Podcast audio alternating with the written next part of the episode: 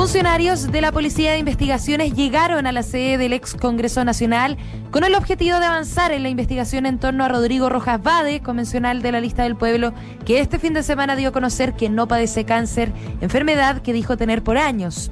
En detalle se investiga al convencional debido a que en su declaración de patrimonio e intereses especificó una deuda de 27 millones de pesos utilizada, según dijo en sus inicios, para tratamiento de quimioterapia.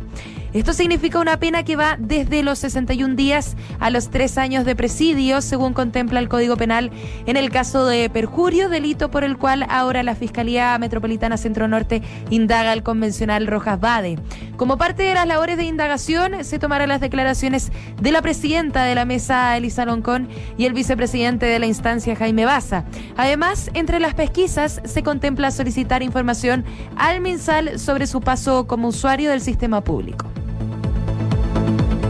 El gobierno anunció el calendario de vacunación contra el COVID-19 para niños menores de 12 años. La inoculación comenzará el próximo lunes para quienes tengan entre 10 y 11 años y que presenten comorbilidades específicas. Así lo anunció la subsecretaria de Salud Pública, Paula Daza, quien informó además que desde la próxima semana también se retomará la vacunación de los adolescentes que tengan entre 14 y 17 años. Un anuncio que se da luego de que el Instituto de Salud Pública aprobara el uso de la vacuna sin para niños entre 6 y 12 años.